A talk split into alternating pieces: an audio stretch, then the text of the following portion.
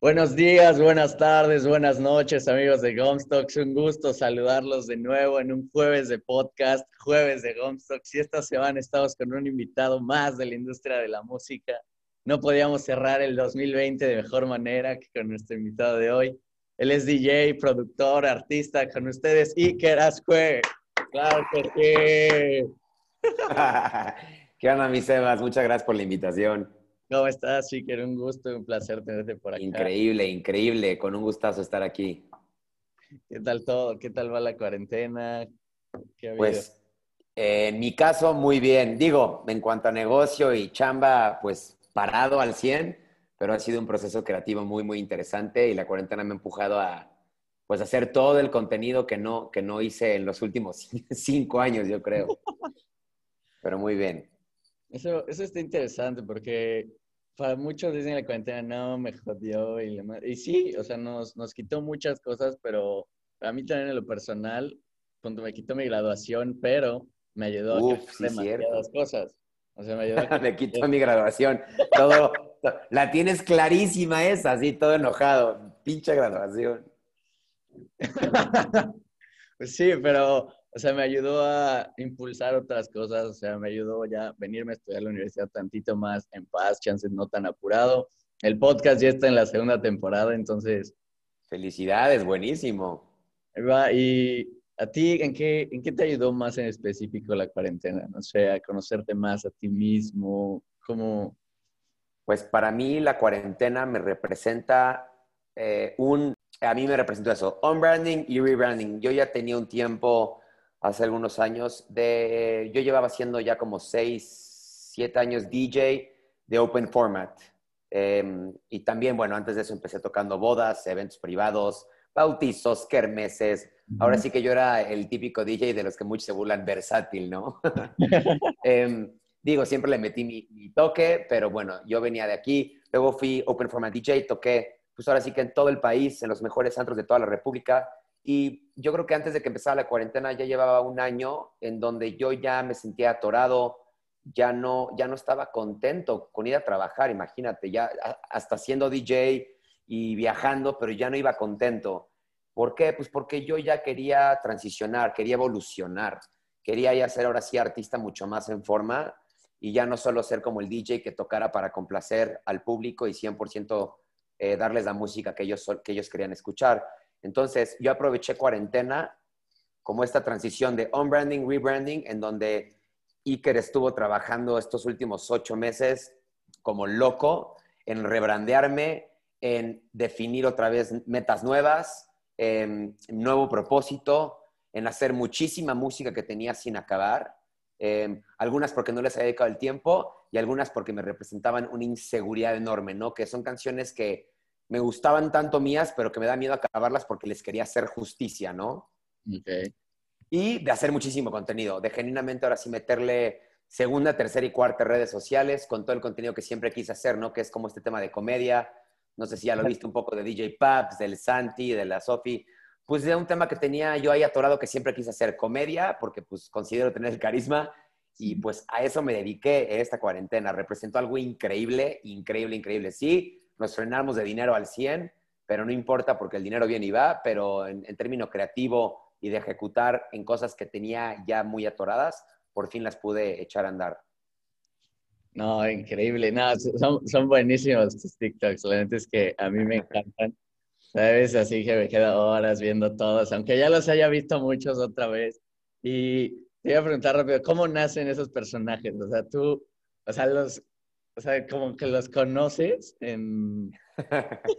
no, esos personajes son 100% yo. Eh, no, hay otra forma de decirlo. Muchos en la industria o la gente que me ubica, mucha gente cree que soy este junior en donde mis papás me siguen manteniendo, en donde yo nada más juego a ser DJ y todo padre y bonito, pero la realidad es que sí, sí vengo de una familia de principios y valores pues muy altos, muy buenos, y también de una familia, bueno, me atrevo a decir, mi papá fue el que se partió la madre para hacer su lana y pues gracias a Dios nos pudo dar una niñez y una adolescencia y también una, una universidad privilegiada, pero eso es porque él se partió la madre, ¿no? Entonces, claro, yo fui, nunca fui junior junior, pero pues la verdad era el niño fresita, que el papá le iba increíble, tenía coche, viajábamos, etcétera. Entonces, claro, soy, tengo, tengo este lado muy fresa, muy mi rey. Hasta parecía en su momento, no sé si a ti te tocó el mi rey book, pero era una página de internet, eh, yo creo que en el 2008, 2009, 2010, cuando empezó Facebook, justo eh, eh, existía esto que se llamaba el Mi Raybook, en donde exhibían a, ciertos, pues a ciertas personas en el Mi Raybook, cuando era super Mi Rey, camisas abiertas, el, el, gel a todo lo que da, y pues a mí me exhibieron en el Mi Raybook, y a lo que voy con esto es, pues cuando yo soy DJ, me salgo de mi casa a los 20, súper chavito, yo ya me empiezo a, chambear, me, mantengo. Eh, yo digo, a ver, tienes este lado súper pues, fresa, ahora que eres DJ, pues está bien, ya eres chambeador, ya no eres mantenido, por decirlo así. Ahora te toca sacar adelante el negocio, pero no puedes olvidarte que también fuiste un chavito fresa. Entonces dije, ¿qué puedo hacer con este personaje fresa? Que de cierta forma ya no es. Y dije, pues DJ Paps. Este DJ que cree que se merece todo, que exige que lo dejen tocar, pero que al mismo tiempo sigue siendo un mantenido, pero que se cree una, chingonería, una pistola. Y de ahí nace DJ Paps.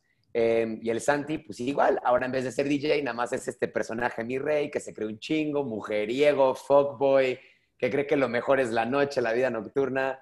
Y pues de ahí nacen, de, de algo que fue muy mío, mis, mis amigos siempre fueron fresísimas. Entonces lo domino, me moví ahí, pues ahora me toca burlarme de mí mismo y de eso también. la verdad. No, son, son, buenísimos, la verdad. Y tocaste el tema de la universidad. ¿Tú estudiaste algo? Yo estudié negocios internacionales en Libero. Así es. Em, acabé en tiempo y forma, entregué mis calificaciones, mi diploma, todo en orden ahí. y o sea, em, todavía nos vamos a ir un poquito más atrás de, de tu vida. ¿A qué te querías dedicar de niño?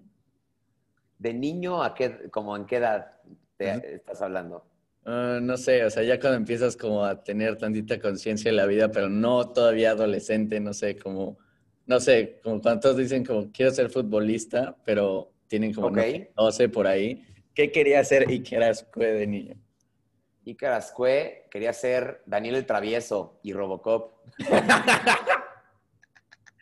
pero en el lado más aspiracional y ambicioso, me acuerdo que desde chavito siempre tuve sangre de emprendedor. Ya sé que todos dicen eso, todos son emprendedores, pero yo genuinamente me acuerdo en primaria de vender chicles en mi escuela. Agarraba, cuando íbamos a Estados Unidos, mi familia y yo, yo compraba chicles de los que no existían aquí o los famosos Jawbreakers. Yo me los traía y los revendía en la escuela. Era biznachero desde chavito.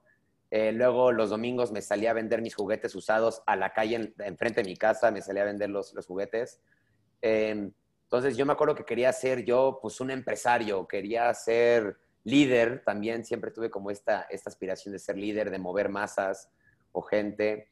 Y también, no te voy a mentir, yo creo que mi papá también fue una gran figura para, para ver para dónde quería ir. Yo me acuerdo que mi papá venía de juntas de negocios y escuchaba como sus comidas y que estaba echando a andar su negocio y celebraba muchísimo cuando le iba bien en ventas, así como cuando se ponía muy de malas cuando le iban mal en ventas.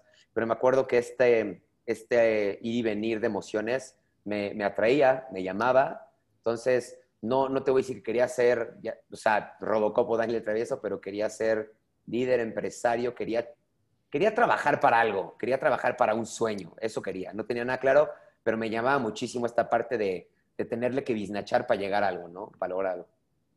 Che, porque las cosas fáciles no, no son tan divertidas. No, no se te disfrutan. Exacto, saben diferente. Entonces, o sea, ¿dirías que ya encontraste tu pasión o tu vocación de alguna forma? Bueno, no, de niño, de niño pues es lo que me llamaba, ¿no? En su momento. Ahora, también de niño me acuerdo que mis papás eh, son dos grandes aficionados al rock, a la música, bueno, a todo tipo de música, pero en específico de chavito ellos eran muy aficionados al rock. Mi mamá, mi mamá tuvo un grupo de bodas, en donde ella cantaba, su hermano tocaba la guitarra, su otro hermano tocaba la batería, su otras primas suyas también cantaban. Entonces en mi casa siempre se vio una cultura muy, muy intensa con la música. Mi papá eh, no fue músico, pero fue un gran aficionado donde hasta se mandó a hacer un cuarto en, su, en nuestra casa, nada más su, su estudio para escuchar sus discos. Puso un par de bocinas increíbles, sus discos, sus amplificadores, y se, se, iba todos los sábados y domingos a escuchar música, that's it, a eso se, se enfocaba. Entonces yo crezco con esta cultura de la música y con eso yo me doy cuenta que pues, cero forzado me empieza a llamar muchísimo, me empieza a dar muchísima curiosidad, sonidos, instrumentos, grupos. Y me acuerdo de que chiquito eh, yo era como, me ponía a imitar a Michael Jackson, me ponían a bailar como Michael Jackson de chavito, siempre que mis papás ya estaban medio pedos, me acuerdo perfecto que me gritaban, me despertaban, ándale, baila cabrón. Y me acuerdo que yo me ponía a bailar como Michael Jackson y todo el mundo fascinado. Y pues desde ahí tengo recuerdos de que la música ya empezaba a ser pues una definición para mí de mi vida, ¿no? Ya, yo, yo la música y yo ya éramos totalmente lo mismo. Eh, pues ahí empieza la pasión por la música, ¿no?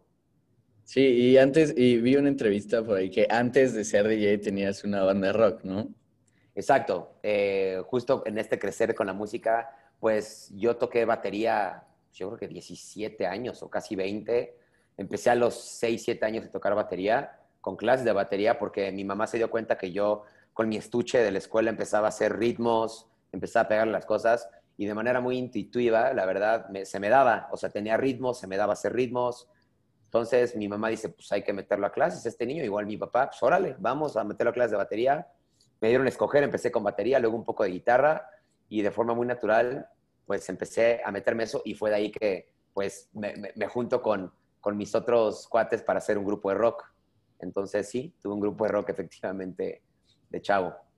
Muy bien, y, y, eso se puede ver, por ejemplo, en el, o para quienes no, no sigan a Iker Ascue, búsquenlo como Iker Ascue en Instagram, en TikTok y en YouTube.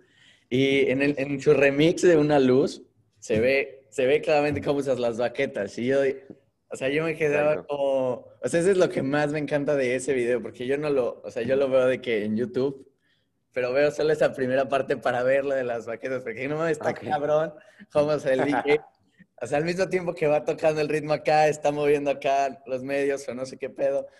está cabrón. Ok, ok. Pues sí, justo decidí, en parte de mi rebranding de, este, de cuarentena, dije, oye, siempre fuiste un gran percusionista, ¿por qué no lo metes? ¿Por qué no por fin ahora sí ejecutas lo que siempre quisiste hacer cuatro años de meterle bataca eléctrica en tu set? Por fin en cuarentena decidí ejecutarlo para enseñarle a la gente ese lado mío, ¿no? Que también pues, soy, soy un buen percusionista. Entonces, qué bueno que te gustó. Qué chingón saber eso. Ay, te decía que, ¿te acuerdas de un comentario que habías puesto como, ¿cuántas veces la han escuchado? Ajá. El güey que puso más o menos un chingo. ah, ¿fuiste tú? Güey, ha sido los comentarios más chingones que he leído. Me mamó el más o menos un chingo. Porque a partir de ese día, cuando me preguntan el, Así, al día siguiente, ay, te crudito yo, pues poquito, ¿cuánto tomaste? Pues más o menos un chingo. Por ahí, por ahí, por ahí. Me mamó tu comment, güey, estaba, estuvo poca madre. Es que, es que esa canción, la verdad es que es todo un vibe, o sea, cada vez que va al gimnasio y no estoy en el mood, es como, no mames, a huevo, y ya, pum, me meto. Vamos a tronarla. Ah, puta, qué chingón. Gracias, gracias.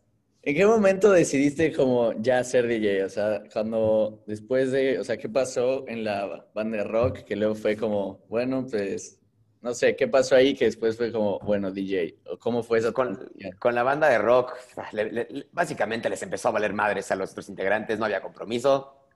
Y yo muy intensamente dije, no, pues a mí sí me importa esto. Y yo sí lo quiero en mi vida y sí lo veo en mi vida. Entonces chinguen a su madre. Yo voy a seguir con esto, pero ya no puedo seguir con ustedes. Entonces ya nos mandamos a la fregada. Digo, nada malo, todo cool, pero pues, les vale madres ya, la chingada. Lo dejamos. Eh, pero yo agarré, y como yo siempre tuve pasión por la música, me acuerdo que chavito yo me sentaba en mi compu y armaba mis discos. Armaba mis discos, los quemaba, les ponía con plumón, ya sabes, el concepto del disco y lo metía en mi coche. Esto fue como a los 15, 14, 15. Eh, yo empecé a manejar bien chavito. eh, y me acuerdo que mis cuates eh, en, la, en secundaria y prepa, siempre cuando se enteraban que yo había quemado un disco nuevo para mí, me lo iban y me lo chingaban. O sea, agarraban a mi coche y, y se lo robaban y se lo llevaban. Entonces me, va, me, voy dando cuenta que me van identificando como, como Iker, el güey que tiene un gran gusto musical y arma unas grandes playlists. Ah, ok, se empiezan a chingar mis discos. Luego sale el primer iPod y pues claramente ahorro un chingo para comprar mi primer iPod armo mis playlists, o sea, yo, yo me sentaba nada más por pasión a hacer mis playlists, nada más me sentaba horas y horas en mi cuarto. Lo que era el estudio de mi papá de música, donde él escuchaba discos, se convirtió en mi cuarto. Okay. Entonces, me dejó esas bocinas que sonaron increíble, Entonces yo me quedaba horas y horas escuchando música, haciendo playlists y yo le empezaba a llevar mi iPod a las pedas. Entonces siempre era de, güey, Iker, tráete tu iPod, Iker, tráete tu iPod, Iker, pon tu iPod. Pero yo acababa en las pedas pegado al pinche estéreo, porque obviamente no había Bluetooth, con el pinche iPod poniendo rola tras rola. Y acababan unas pedas increíbles. Entonces, aquí paréntesis, cuando preguntan los DJs, ¿qué se necesita para ser un gran DJ? Y el equipo, no, güey. El, el, DJ más exitoso es tener buen gusto musical y tener una gran selección de música. Saber qué canción va después de cuál y saber leer al público. Si no sabes leer al público y no tienes buen gusto musical, la verdad, se te va a dificultar un chingo. Así es. Entonces, esa transición de, güey, ya no quiero estar pegado en la peda, mi pinche iPod, poniendo música para todos los demás y me mamá, pero pues yo también quería disfrutar. Dije, ¿qué más puedo hacer de no estar dependiente aquí del iPod? Pues dije, los DJs, he visto que los DJs tocan música de todo, eh, la pueden manipular de forma más profesional. Me llamó, me metí a YouTube, me metí a investigar. A mí me tocó todo este boom de YouTube, de Facebook, de tecnología, la verdad, de la escuela del Internet. Me meto a investigar. Puta, veo que hay una, una consolita para dos iPods y le pido a mi papá, oye, ¿me puedes echar la mano para comprar una consolita de los dos iPods? Me echa la mano, me compro una consolita Numark de dos iPods, pinchurrientísima. Entonces agarro ya, pues me, empiezo a tocar. En mi casa siempre hubieron un chingo de pedas. Y de colados, mi casa era como la casa de las pedas. Entonces llegaba. Y yo ahí tocaba con dos iPods. Obviamente no podías empatarlas bien, no podías manipular el tempo de la canción. Nada más pasabas de una canción a otra. Era, era lo único que hacía esa madre. Entonces agarro, pues, güey, te empiezo a tocar así. Pero de repente se acerca una vez un güey, un colado a una peda y me dice, cabrón, quiero que toques en mi peda de cumpleaños, dame tu tarjeta. Yo, ah, cabrón, ¿quién eres y por qué, casa y por qué me estás pidiendo ahorita mi teléfono? El caso es que le doy mi phone y dicho y hecho, me pide que toque mi primer fiesta. No tenía puta idea, yo solo sabía que el güey se la pasó chingón, quería que tocara en su cumple. Ahí voy yo como pendejo a tocar con dos iPods. O sea, no empataba las canciones, no eran, o sea, no empataba las rolas, nada más ponía una después de otra. Chiste es que digo, bueno, ya si me están viendo para ir a tocar, pues tengo que upgradearme. Me compro la Numark número 2.0, que ahora sí se podía manipular la música, cambiarle el tempo, ponerle efectos, y le empiezo a dar así. De repente me compro ya unas de disco, y luego empiezo a quemar ahora mis discos, pero para tocar, empezar a tocar con disco. Y pues así empecé. O sea, esa fue la transición de ser del güey de que pone el iPod en la peda a ser DJ, a que me piden mi primer tarjeta y que empiezo a tocar más pedas, más pedas, más pedas y empiezo a upgradearme, ¿no? Y aprender un poquito más de, todo este trip. ¿Y cuántos años tenías en la, o sea, cuando te, o sea, cuando te piden, ajá, sí, puedes tocar en mi cumpleaños? Tenía 18 años, 18, 19 años, por ahí.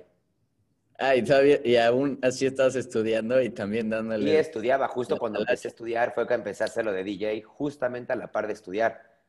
Exacto. Dándole la talacha. Pues ahí estaba más de hobby, pero me mamaba tanto que yo, el típico yo solito me compré mis bocinas, eh, me compré todo y yo solito y lo llevaba a todas las pedas. Obviamente gratis, no cargaba ni un peso, pero yo cargaba bocinas, cableaba, tocaba, desmontaba. Era una putiza, pero me encantaba, la verdad me encantaba, me fascinaba. ¿Y para ti qué es ser DJ? O sea, ¿qué, qué significa para ti? Pues tú eres el, para mí ser DJ eres el, eres el poseedor de las emociones de la gente, o sea, tienes en tus manos, tienes una responsabilidad. Bueno, es que yo me lo tomo, te digo, medio en serio, este tema de, siempre he sido muy emocional y muy sensible. Entonces, yo siempre lo he visto como, güey, tú eres el responsable de hacer sentir a alguien chingón o feo, o llorar, o reír, o cantar, o gritar, ¿no? Entonces, para mí, ser DJ, tú puedes ser el exponencial de una gran emoción o el supresor de una, de, una emoción, ¿no? Tú puedes ayudar a alguien que saque lo más que tiene atorado o puedes hacer que diga, puta, qué mala música que se siente y se malcopea, ¿sabes? Se puede ir para los dos lados. Entonces, pero yo como DJ me veo así, soy la voz de ayudarle a alguien más a, a sacar, a exponencializar emociones, por decirlo así. Ah, bien. No, y sí, 100%. Y en, hablabas algo ahorita de, o sea, cuando hablamos de la talacha. prendió Siri, perdón. Y ahorita que hablamos de la talacha, que, o sea, que cuando es tu pasión, te vale madres todo lo demás. O sea, te vale madres que tienes que, llegar antes, que te tienes que ir después. Pero cuando estás haciendo lo que a ti te gusta, no, no hay otra cosa. Totalmente, totalmente. Cuando lo amas ni lo sientes, lo haces hasta con gusto, te emociona A mí me acuerdo que cómo me emocionaba cargar mi coche. Puta, como ya sabía que la putiza iba a estar sabrosa, pero me emocionaba. obviamente, obviamente me, me, hice de ahí de un chalán, o sea, de alguien que me acompañara a los eventos, de que me ayudara a cargar ya después. Para el principio sí, sí era así, pero me emocionaba. Puta, me urgía que alguno de mis amigos cumpliera años para yo ir a poner todo gratis, ya sabes, me urgía, me emocionaba, cabrón. y sí, ahorita, ¿qué es lo que buscas con tu música? O sea, en general, ¿qué es lo que la música de Iker quiere transmitir? Eh, que, primero, que conecte conmigo, que a mí me haga sentir, que a mí en lo personal me tenga contento, que sea algo que yo al 100% eh, me, me mueva. Antes que para afuera, quiero que a mí me haga sentir increíble, que a mí me dé paz, tranquilidad, que a mí me haga sentir todo aquello que yo quiero luego hacer sentir. Si yo no conecto con una rola mía, que como la verdad, o sea, yo hice música al principio con la que la hacía antes para, pues, para complacer más a, la gente más que a mí. Y hoy, hoy más que nunca tengo este propósito de que, me, que conecte conmigo para yo poderlo, para el momento de tocarla en vivo, la gente sepa que la estoy disfrutando, puta, al 150%, ¿no? Que me esté moviendo a mí para así que ya mueva a los demás. Es lo que más busco, hacer algo que a mí me, haga feliz y contento y pleno. Sí, porque siento que igual pues, no está padre pues, tocar nada más. O sea, si a ti no te gusta lo que estás tocando. Exacto. Es que ya vengo de ese aprendizaje. Te digo, fui DJ Open Format mucho tiempo. Open Format significa que tocas de todo en una noche. Hip hop, reggaetón, electrónica, de todo. Y me encantó y fui muy bueno en eso y me dio mucha chamba y me dio, me dio para vivir muy bien, la verdad. O sea, no, al contrario, no me quejo, estoy muy agradecido. Ese fue mi proceso, fueron las decisiones que yo tomé en su momento. Pero eh, ya estoy en un punto en donde ya quiero ahora sí, cuando digo ser más artista es pues ser más artístico, no como artista de, vean, soy un artista y por tema de ego, sino ser más artístico, conectar con mi arte, con mi pasión, porque yo lo reconozco, se me apagó un poco la vela, se me apagó la chispa. Los últimos dos años, de antes de la pandemia, tocar un año, dos años, te digo, ya no, ya no iba a tocar como antes era, de que yo era eufórico, me emocionaba cabrón, lo hacía con gusto, puta, me emocionaba tocar, hasta me empezaba a dar miedito tocar, porque ya no, me, ya no conectaba con el tipo de set que yo tenía que tocar. Entonces, hoy en cuarentena, justo eso, quiero que mi música conecte conmigo para que pueda para que fluya, ¿no? Para que todo se vea y vibre orgánico. Sí. Y ahí es como la reacción de, o sea, cuando tú, o sea, cuando tú le sonríes a una persona, o sea, si tú le sonríes, probablemente te, o sea, te la haga de vuelta. Entonces, si le haces una jetota, obviamente te va a regresar una jetota. Y, es parecido, o sea, si tú vibras con la música, pues la gente lo va a sentir también y va a ver, en lugar de ver, o sea, el DJ arriba así como, o sea, que está cabrón, que está metido, que le está echando ganas, igual se va a poner Totalmente de acuerdo, total. Me, encantó tu analogía, totalmente de acuerdo.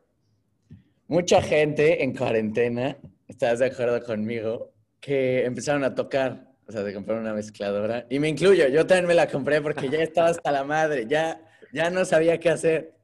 Entonces, va a matar tantito el tiempo pues, para experimentar, porque pues la neta es que no sabía ni qué pedo. O sea, lo máximo que yo sé hacer es una tras la otra, emparejarlas y se acabó. Entonces, muchos dicen que es muy fácil, pero, pues, no, no, no tienen ni idea. ¿Tú qué opinas sobre, sobre esto? O sea, definitivamente no es, no es una actividad, iba a decir, bueno, sí, no es una profesión que te rete. La parte técnica, aprender a poner música, mezclarla y que empatarla y poner música no es, no es difícil, la verdad. No, no, no, no es, no es eh, rocket science, vaya.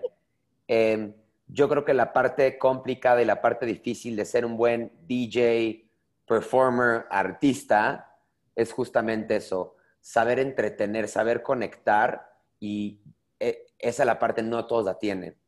Em, porque yo sí creo este tema de tú puedes hacer lo que quieras y lo que sueñes, sí que padre, pero también tienes que ser muy consciente de tus habilidades, para qué eres bueno, para qué no eres bueno.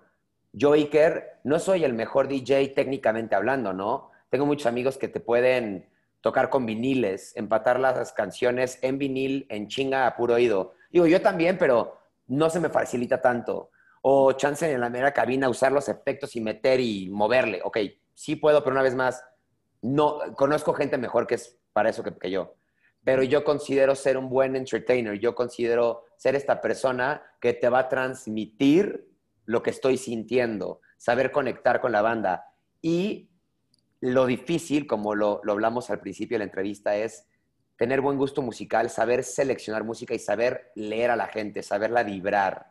Porque hay mucha gente que lo hace por temas muy egoístas, ¿no? Que lo quiere, que lo hace nada más para sentir y alimentar su ego, ¿no? Eh, que creo que es todo este hype últimamente, los chavitos que están tocando mucho reggaetón o todo lo que está de moda, lo hacen nada más para sentir cómo la gente canta estas canciones y dice, a huevo, soy una chingonería. No, güey.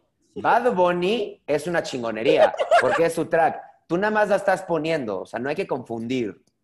¿Me explico? Entonces, ¿qué tan difícil o no es? ¿O qué opino yo del tema? Pues eso, que hacerlo es muy fácil. Cualquiera se puede comprar una consola, cualquiera puede ser DJ, cualquiera. De eso, a separarte de los DJs comunes y corrientes. Pues sí, es que para mí un DJ es un pone música, no hay pues sí, cualquiera puede ser un DJ.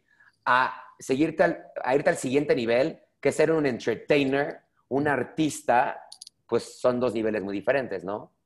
Sí, sí, sí. Entonces, como yo lo, yo lo percibo, ¿no? No, y, es bastante cierto. Sea, porque sí, la parte, la parte técnica sí, es tan difícil, pero esa parte ya de luego conectar también. No, y conozco gente que prende más las pedas con su iPod que DJs conocidos. Y así te lo digo, ¿eh? Hay gente que prende más pedas desde su iPod que tocando, que DJs que conozco. Es algo impresionante. Por eso digo, ser DJ qué padre, pero no, no solo, es lo de menos. Sí, sí, sí. Exacto. Entonces contabas que hace dos años ya estabas dejando, con que ya no era el mismo feeling. ¿Alguna vez este, pensaste en dejar la música, en, no sé, como que dijiste, no, esto ya, ya no? O en la falla. Pues, justo en cuarentena tuve una conversación muy fuerte conmigo mismo. Cuarentena tuvo su, su parte muy oscura para mí no fue oscura, al contrario, tuve una etapa de confrontación personal en donde dije, a ver, yo me prohibí volver a sentir lo que sentí esos últimos dos años. Yo me lo prohibí. Yo dije, nunca más quiero volverme a sentir como esos últimos dos años me hicieron sentir. Obviamente, tocadas muy puntuales, presentaciones mías muy puntuales, en donde yo literal estaba tocando, volteaba para enfrente y decía, ¿qué haces, güey? O sea, qué chingados, ¿qué es, qué es esto, güey? Entonces, justo puntualmente en cuarentena yo me dije a mí mismo, no me quiero, no quiero volver a sentir eso. ¿Qué tengo que hacer para no solo ya no sentir eso, pero para recuperar mi chispa, recuperar mi fuego, recuperar la pasión que le tuve siete años a esto, ¿no? Sí. Y es precisamente lo que platicamos. Eh, eh, tocar base conmigo y ser artista por el lado artístico, volver a conectar con la música que quiero tocar, la que me mueve, la que genuinamente me hace feliz, ya no hacerlo por el dinero. Ya sé que te iba a contestar, claro. Eh, si me preguntaste si, que, si lo consideré, dejarlo. No dejarlo, pero yo al tomar esta decisión de no volver a sentir eso, dije, puta, en cuanto yo tome la decisión de ya no ser un DJ de open format, o sea, de ya no, puta, e, es muy burdo lo que voy a decir, pero dejar de ser la puta del cliente, y dejar de ser la puta del público, claramente la chamba se me va a ir al 50% o hasta menos. Porque hoy en día en México la propuesta es reggaetón, es, pues el reggaetón va de la mano con el pop. No está mal, no está mal, nada más estoy diciendo que hoy en día, si quieres ser DJ exitoso, lo más, o sea, lo más normal es que tengas que tocar reggaetón. O lo que la gente quiere escuchar, el Billboard, el top 20. Porque, pues, la verdad es que la gente es muy básica. La gente quiere escuchar lo que ya conoce, lo que sabe cantar, lo que ya conoce, ¿no? Entonces yo dije, ok, al tú hacer esta transición de hacer lo que tú quieres hacer, pues se te va a ir la chamba a la mitad. Lo más seguro es que pues, el, vayas a pasar momentos muy complicados de dinero, porque pues obviamente el arte luego no paga la renta, o el amor no paga la renta, ¿no? Entonces, por más amor que le tenga el arte, puede que no llegue dinero. Pero dije, no importa, porque me quiero enfocar, me quiero empujar hacerlo de una manera tan profesional y darle tanta formalidad, ahora sí, al tema artístico, que seguro rompemos esa barrera de DJs open formateros a DJs artistas que ya hacen su música, que los reconocen por lo que son, por lo que representan, que entonces ahí en ese nivel, jugando en esa cancha, no solo recuperas la flama, pero obviamente seguramente te van a empezar a marcar de lugares que buscan esa flama, buscan esa pasión, buscan ese, ese arte, ¿no? Sí, sí, sí. Em, Entonces, perdón, para acabar, no, nunca pensé en dejarlo, pero sí sabía que el reto iba a estar, sí iba a poner sabrosísima la cosa, porque pues el arte no iba a dejar mucha lana, ¿no? En el principio, al, principio de este proceso. Y, y es padre, o sea, o sea, es difícil, seguramente, pero siento que el proceso es, es cabrón.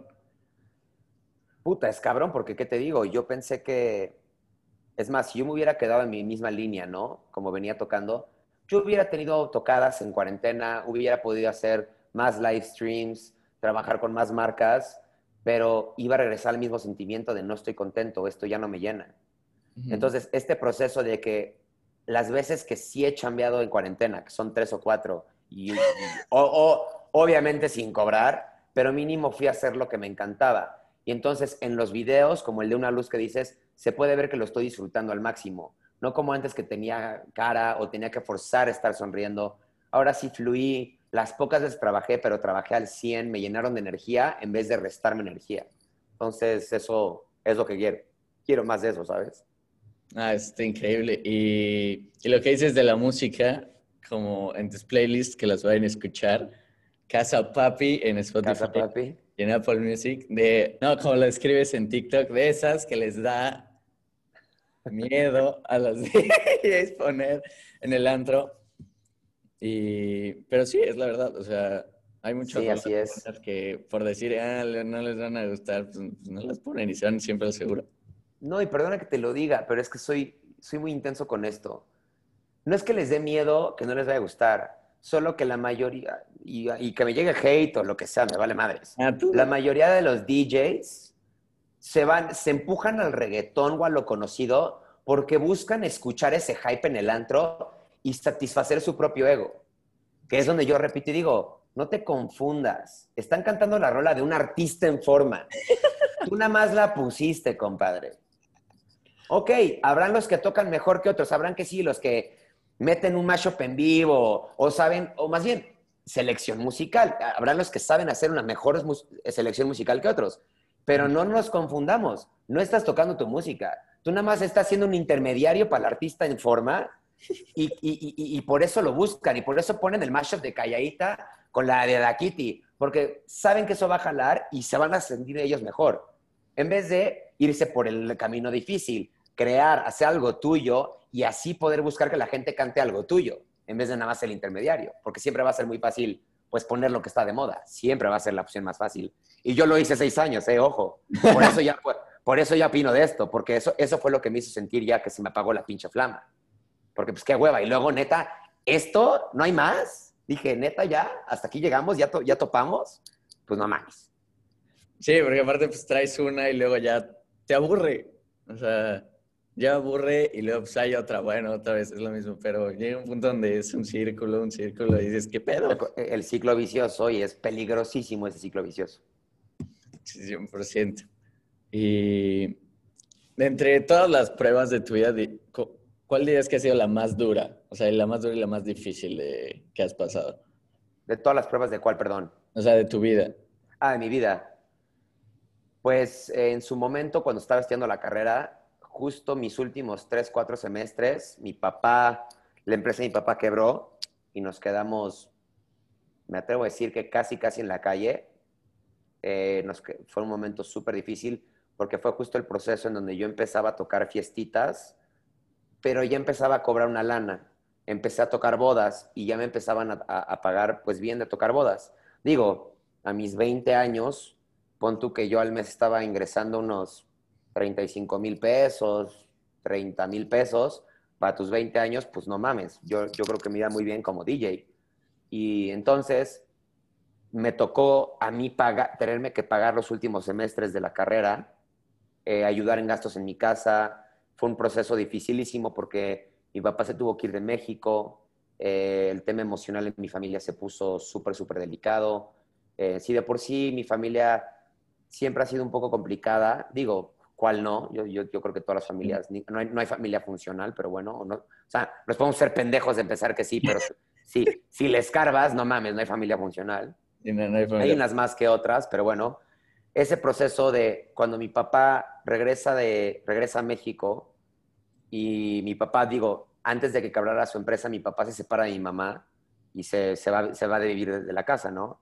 Estuvimos así como cuatro años, quiebra su empresa, se va de México, pero pues tiene, cuando regresa a México, regresa a la casa, a nuestra casa. Entonces, no habíamos vivido con mi papá como en cinco años. El cuando regresa y me dice, oye, quiero que ya te vengas a trabajar conmigo otra vez, yo ya le digo, híjole, pa, pues, o sea, una de las decisiones más difíciles que he tenido que tomar es decirle a mi papá de frente, yo quiero la música y la verdad ya no voy a trabajar contigo. Porque obviamente lo tomo como un tipo de traición, de cómo, cómo, no puede ser, estás viendo cómo están las cosas y no me vas a apoyar a mí. Y sí le tuve que decir que perdón, pero que yo quería la música que yo quería ser DJ y yo quería esto en mi vida, pero en un tema, en una nota muy, muy formal. Entonces, eso fue algo súper, súper complicado, tan complicado que me tuve que salir de mi casa pues, a los 20, a los 20 me salgo de mi casa, me tuve que ir a trabajar de, de Godín, porque pues claramente yo no podía pagar la renta solito desde donde me fui a vivir. Entonces, campechaneaba, campechaneaba la godineada con mis tocadas para poder mantenerme y pues nada, le seguí talachando, talachando y ese fue uno de los más difíciles. Y el segundo más difícil es hoy en día. Hoy cuarentena, donde yo ya renuncio, porque te digo, ocho años, sí, bueno, siete años, me pagó increíble ser DJ, me fue increíble. En las bodas, digo, cuando dejo las bodas, abro una empresa y armo un equipo de DJs para bodas para no dejar ese negocio, porque llega a tener una cartera de clientes muy importante.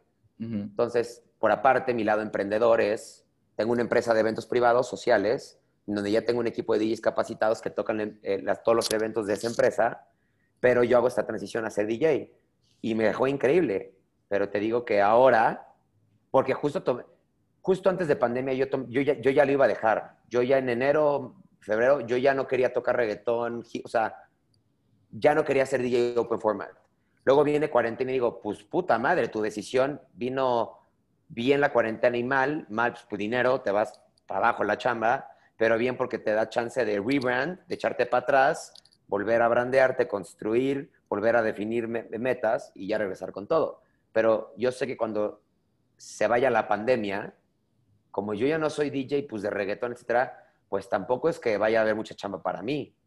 O sí, no sé, ojalá sí, pero no creo, porque yo veo a mi alrededor y siendo muy consciente de dónde estoy parado, perdón, ahorita todos los andros quieren reggaetón, quieren lo de moda. Sí. Entonces, me espera un reto, si quieres me entrevista otra vez en, ocho meses, pero me espera, yo creo que el segundo reto más importante de toda mi carrera, ¿no?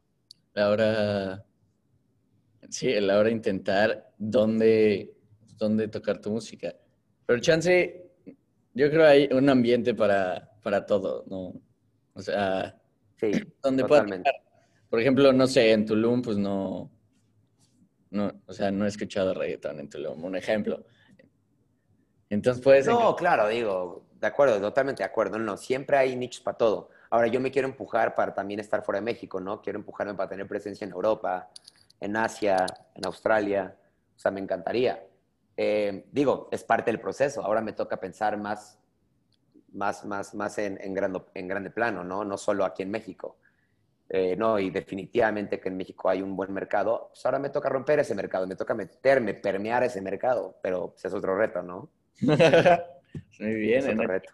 en ocho meses volveremos a ver. Exacto. Y ya para ir, para ir pasando al siguiente segmento, ¿hay alguna puerta cerrada? O sea, ¿estás de acuerdo conmigo que hay muchas noches sin dormir, papeles arrugados, no sé, canciones que no funcionan, que hasta la madre las tiras, las recoges, las ¿Hay y, puertas cerradas. ¿Hay alguna puerta cerrada o alguna algo, una oportunidad negada que te, o sea, que haya sido difícil de superar? Pues sí, eh, EDC México sigue siendo un tema muy complicado para mí.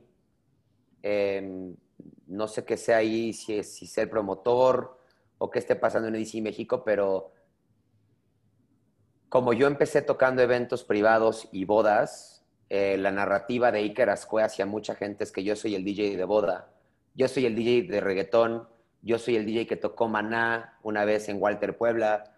Hay acciones muy puntuales que han hecho que a ciertas personas se les quede una narrativa de mí, una idea de mí. Por eso te hablo de este on-branding y rebranding. De hecho, el otro día hablaba con un gran amigo mío, Lucho, que es un gran productor y DJ, y me decía, güey, te va a costar un chingo de trabajo cambiar la perspectiva de Iker Ascue. Me dijo, o haces un alter ego, o, o haces un, un proyecto nuevo y alterno con un nombre nuevo diferente, o le chingas tres veces más para limpiar tu nombre y Carascue. Que para empezar, yo digo, limpiar mi nombre, pues no mames, es como si maté a alguien, ya sabes. Pero desgraciadamente en la industria de la música, claro, el nombre Icarascue se percibe como este DJ open formatero de reggaetón, etcétera, etcétera. Pero ahora me va a tocar darle el twist a mi nombre, darle este rebranding, perdón que lo repita tanto, pero es que es lo más importante que tengo con cuarentena, es como cualquier persona puede on-brand y rebrand. Entonces yo ahorita me quiero hacer este rebranding y ojalá poder cambiar la perspectiva a la gente, por ejemplo, en EDC y de algunos que otros festivales que no me, no me daban la oportunidad porque me percibían como este DJ que le iba a quitar prestigio a esos eventos, ¿no? Entonces, esas puertas, yo no las llamaría cerradas, nada más yo creo que son puertas que, que ahora tengo que aprender a saber tocar. Y ya, eso, eso, eso va a ser por ahí. Eh, ojalá, ojalá sí lo logres y para cuando ya se abra todo el mundo de nuevo ya puedas tocar ahí. Pues sí. ¿Quién, es tu ídolo? ¿Quién es mi ídolo? Híjole.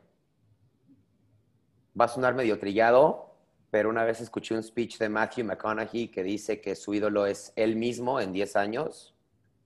Y me encanta ese speech. Desde que lo escuché dije, no mames, wow, porque mi ídolo yo quiero que sea mi yo en dos años o en cinco años, y en dos años va a ser el yo de cinco años, porque a mí me ha tocado tenerme que confrontar con muchísimas cosas solo y tener que estar mejorando emocionalmente, psicológicamente, en cuanto a salud física, mental. Entonces, me emociona mucho la persona que yo voy a poder ser en el futuro. Em, claro que tengo ídolos y claro que tengo gente a la que admiro muchísimo, pero genuinamente hoy en día no veo a alguien muy, muy puntual que te puede decir es mi ídolo. Em, la verdad, mi respuesta sería yo en un futuro. Me veo mucho como mi propio ídolo. Es completamente válida y te puedo decir que el mío también. Y, y por el mismo speech, es, es un speech buenísimo, la verdad. Y es el típico trillado que está en todos lados en YouTube, pero puta madre, es increíble ese speech. O sea, ese speech yo leo, yo leo mucho y escucho muchos podcasts y, profundizo mucho en este tema de, autoayuda.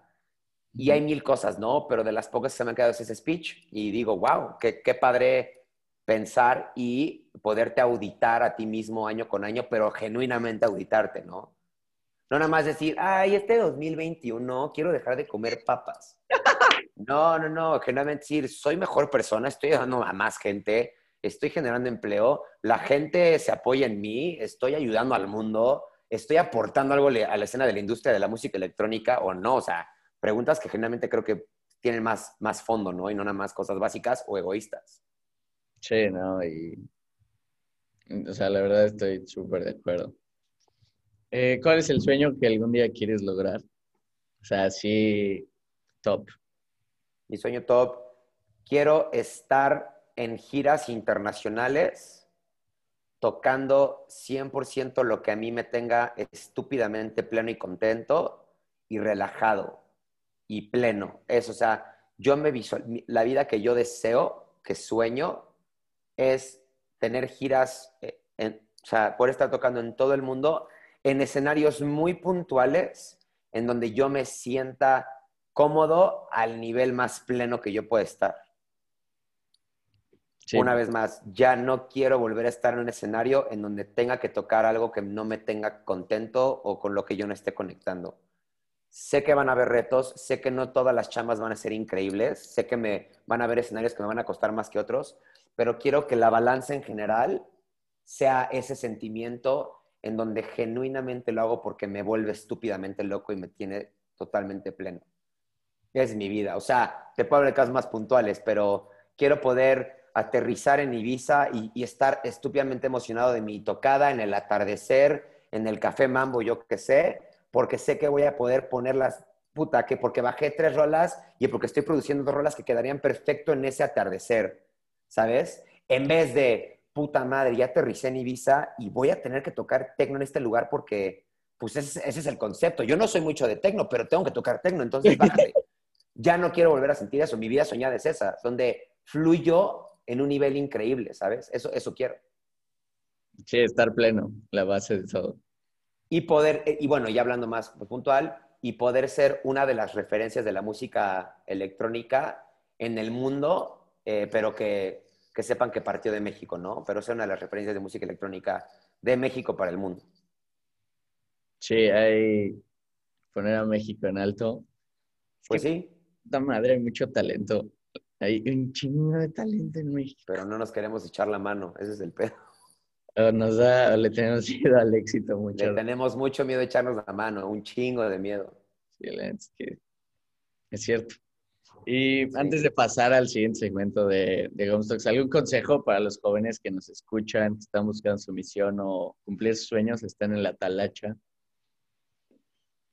De cualquier tema, bueno, sí, no solo, mira, de ser DJs o productores, tienen que estar dispuestos a no dormir, de estar dispuestos a sacrificar horas de sueños sagradas, de no ver a tu familia, de no dormir en tu cama, de tratar con gente que se rigen más por el ego que por la humildad y que por, el, que por la amabilidad, porque una vez más en la industria de la música ya no juegas solo con dinero, también juegas con, con el tema de la fama y el poder y eso es el ego. Estar consciente que te vas a topar con mucha gente que, pues, que va a tener el ego en alto, eh, que va a buscar, que yo, yo, siempre he dicho que hay, dos tipos de enfermedades, la que te da el dinero y la que te da el poder. Muchas veces dan de la mano, pero hay, hay, la fama es muy diferente, el poder que te da la fama, la que te da el dinero. Entonces, en esta industria vas a tratar con muchos egos de ese tipo. Entonces, si no vas a saberlos manejar, híjole, pues mejor ni le entres.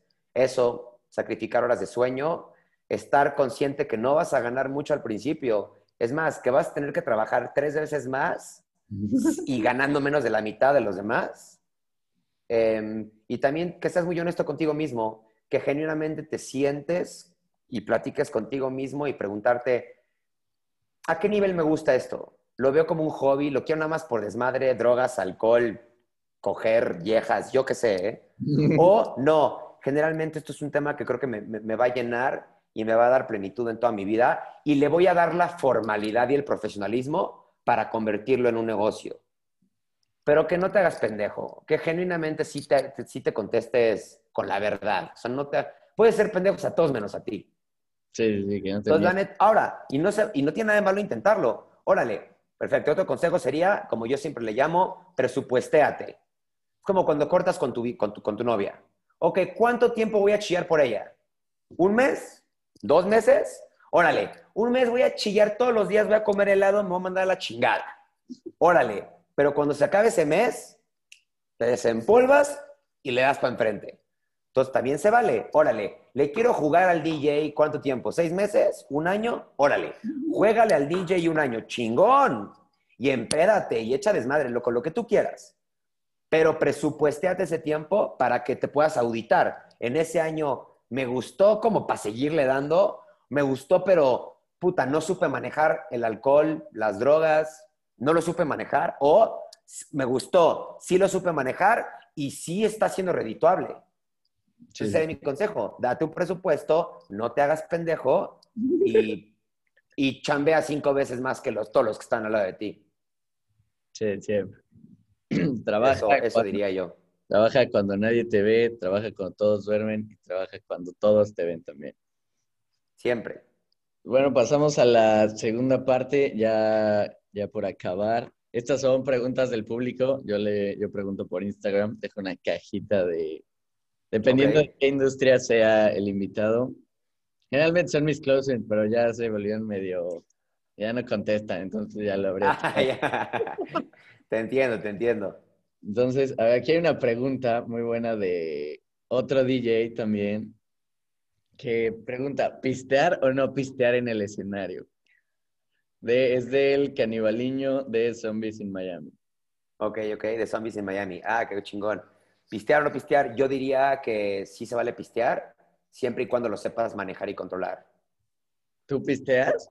Voy a regresar a lo mismo. No, nos haga, no te hagas pendejo. si sabes que puedes echarte chupe mientras trabajas sin cagarla o sin comprometer tu trabajo, pistea. Si sabes que es muy probable que la vayas a cagar porque no sabes manejar tus cubas, pues mejor no pistees. Yo sí, yo sí chupo, pero sé que hay días donde, por ejemplo, yo sé que si una noche antes toqué en Cancún y de ahí tengo que tocar en Guadalajara y me puse una pedísima después de tocar en Cancún y sé que llegando a Guadalajara el primero o segundo chupe me va a conectar en chinga, pues respeto más al alcohol, me la llevo más de o pido pura chela en vez de irme al fuerte directo, ¿no? Sí, sí, sí. Yo creo que este es un tema de self-awareness, que tú, cada quien sabe perfecto si le cae bien el chupe o no le cae bien el alcohol. Cada quien sabe si malcopea, si no malcopea, si va a acabar chillando o si va a acabar echando risas. Cada quien sabe lo que se mete y, cómo, y, qué consecuencias tiene en su cuerpo. Ahora, lo que yo sí diría es, hay, hay presentaciones en las que no va, no va a ser bien visto. Yo creo que si te contrata BMW para tocar en el, el lanzamiento de su nueva camioneta y el evento es muy prestigioso y de gente premium, pues mejor pistea, pero chance muy, muy sutilmente, ¿no? Tampoco seas burdo y el shot y la madre. Así como hay chambas en donde todo el mundo va a estar extasiado y yo lo hago mucho. Yo agarro el pomo y agarro un güey del público y le, le echo un shot de tequila en la boca. Sí, sí, sí. Pero básicamente es, tú sabrás si puedes pistear o no puedes pistear y cuánto puedes pistear y cuánto no. Bien, a ver, la siguiente es de Diego Chávez. ¿Cuál ha sido el lugar o evento que más te gustó y por qué? Yo tendría que decir EDC 2018, me encantó, me fascinó EDC 2018 porque me tocó tocar en el Parliament Art Car, que es este carrito que hicieron que se iba moviendo de, escenarios a escenarios. Y puta, me volvió loco porque dio la casualidad que a la hora de mi set estaba uno de los fundadores de Instagram, que es de Los Ángeles, con todo su crew. Y fue justo la, la, la parte donde empezó a tar, el atardecer, empezó a bajar el sol y justo conmigo echaron a dar el carrito. Y lo más padre fue que empecé con poca gente y conforme iba moviendo el carrito, se iba sumando gente e iban siguiendo al carrito en mi set. Y tenía a este güey de fundador de Instagram extasiado, bueno, seguro estaba drogadísimo. Eh, pero pues nada, fue increíble ese set, eh, la vibra, ver que la gente se estaba sumando, ver los comentarios cuando me bajé de mi set, de mi set eh, fue increíble los comentarios como que la combinación de todo fue algo loquísimo. Fue mi primer EDC, entonces también fue como, puta, qué chingado está pasando. Fue increíble, fue increíble. Wow. Eh, pregunta Santiago Gómez si... A ver, ya la perdí. Bueno, otra rápido. ¿Cómo se siente estar en, en un escenario con miles de personas escuchando tu música? Puta, los huevos se te suben aquí. o sea, es una combinación de... Yo siempre he dicho que estar nervioso es negativo, ¿no? Porque pues, nervioso es que te da miedo algo. Pero estar emocionado ya es la parte positiva de los nervios.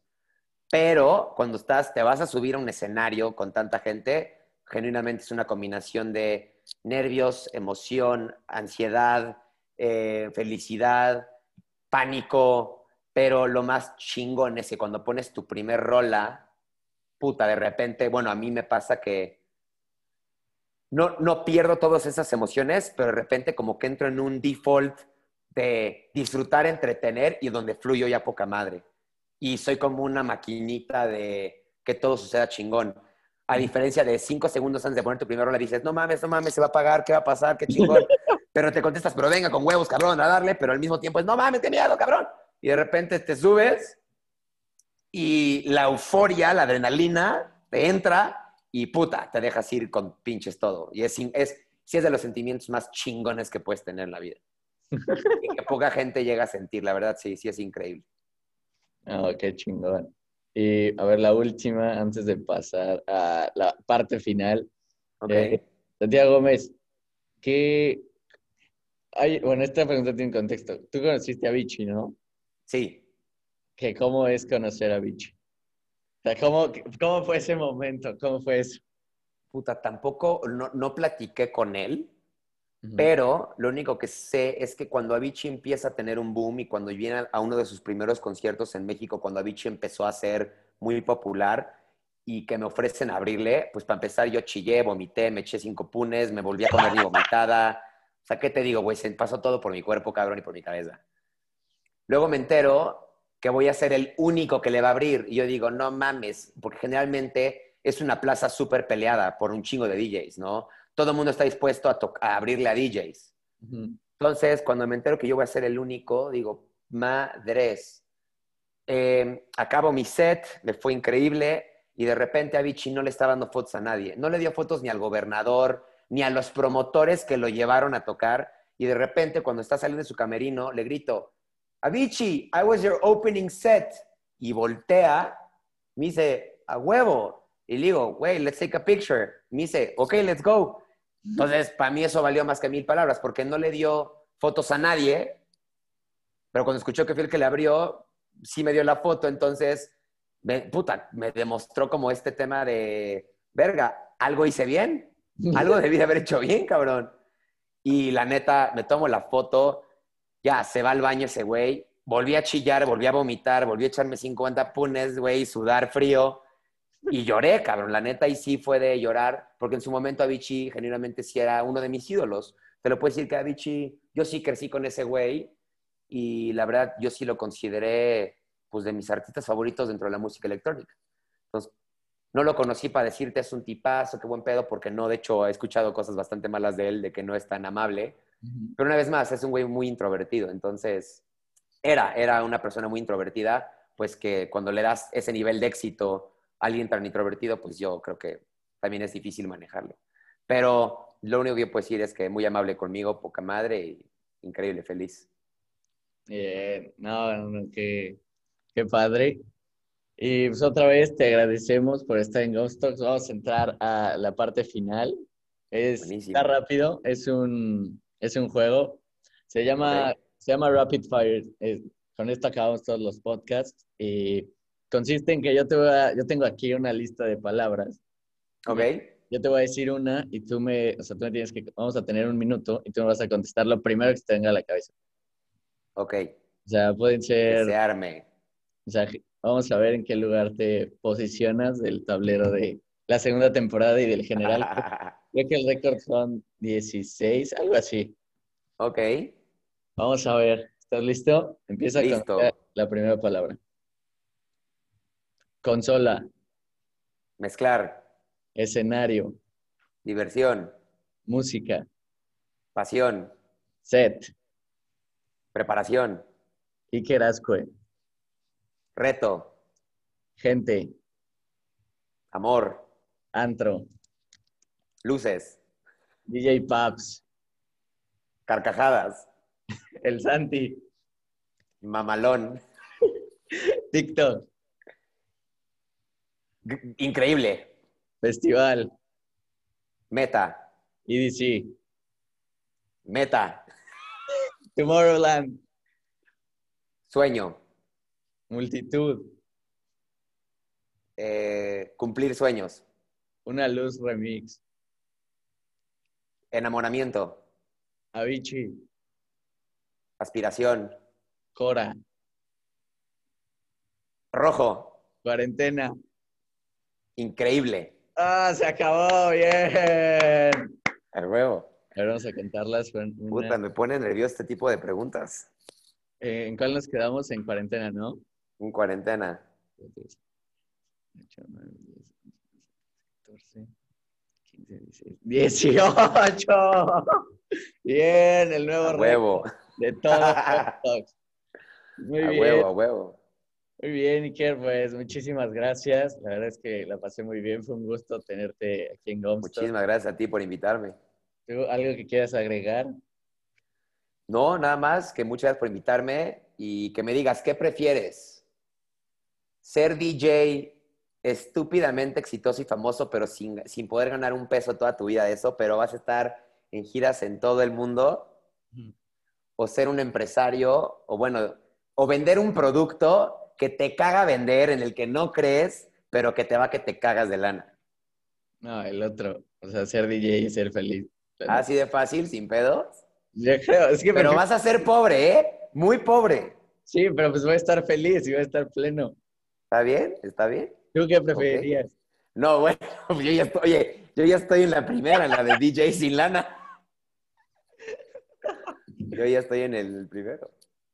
No, pero sí, yo preferiría el primero, porque pues, la neta, el otro, pues la pasas de hueva y pues tienes lana, pero la pasas de hueva. Entonces, pues mejor la paso chingón. Y pues ya si no traigo nada en la bolsa, pues sé que la pasé chingón y estoy feliz. A huevo, estoy de acuerdo, estoy de acuerdo contigo. Muy bien, Iker. Eh, a todos vayan a seguir a Iker en todos, en sus playlists. Se llaman Casa Papi, en Spotify y Apple Music. Iker Ascue en YouTube, en Instagram y en TikTok. En todos lados. Y pues muchas gracias por... Muchísimas gracias a ti, Sebas. Muchachos, inspírense y déjense inspirar. Nos vemos en el 2021. Felices fiestas y muy feliz año. Nos vemos en un siguiente jueves. Se cuidan.